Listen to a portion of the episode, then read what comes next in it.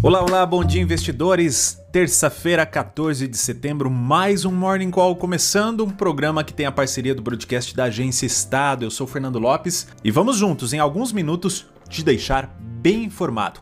O Ibovespa ontem deu uma boa respirada, subindo quase 2%. O índice fechou aos 116.404 pontos. As ações de Melius Cash 3 subiram mais de 12% após forte queda na semana passada.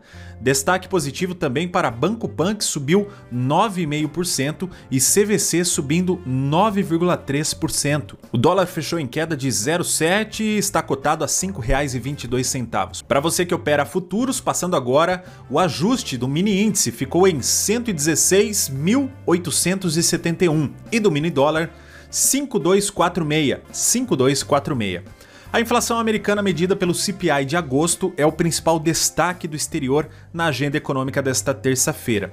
Por aqui, o foco é para a presença do presidente da Petrobras, Joaquim Silva e Luna, em audiência pública na Comissão de Minas e Energia, para falar sobre os preços dos combustíveis. Ontem, o clima ficou um tanto quanto hostil na Câmara dos Deputados depois que o presidente da Câmara, deputado Arthur Lira, teceu críticas à política da Petrobras. E por falar em petróleo, ontem a OPEP, a Organização dos Países Exportadores de Petróleo, divulgou que prevê que a demanda global pela commodity atingirá 100 milhões de barris por dia no ano que vem, superando níveis anteriores à da pandemia da Covid-19. O Walmart negou ontem, durante o dia, que aceitaria pagamentos em Litecoin.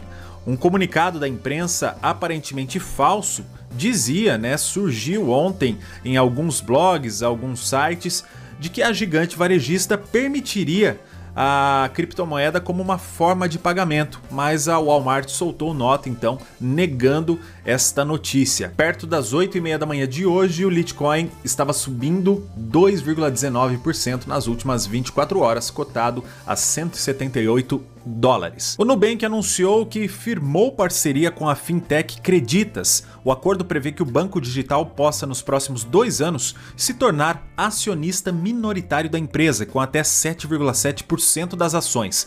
Com a parceria, a Creditas oferecerá seus produtos para a base de clientes do Nubank. Lembrando que a fintech Creditas oferece empréstimos baseados em garantias, como imóveis e automóveis, e realiza serviços como reformas de imóveis a partir de um empréstimo tomado. A agência Mods afirmou que sua perspectiva para o setor de metais globais e mineração foi alterada de positiva para estável, com preços mais elevados perdendo fôlego ao longo do ano que vem. O Conselho de Administração da SLC Agrícola aprovou um programa de recompra de até 2 milhões de ações ordinárias e sem valor nominal de emissão da companhia para manutenção em tesouraria ou posterior cancelamento, sem redução do capital social.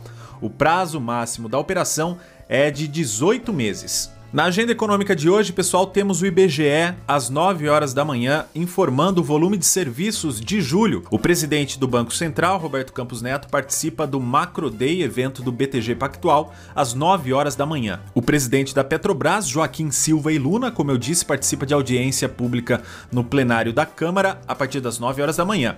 O ministro da Economia, Paulo Guedes, participa também do Macro Day, o evento do BTG Pactual, às 5 horas da tarde. Por hoje é isso, pessoal. Uma ótima terça-feira, bons negócios. Eu volto amanhã.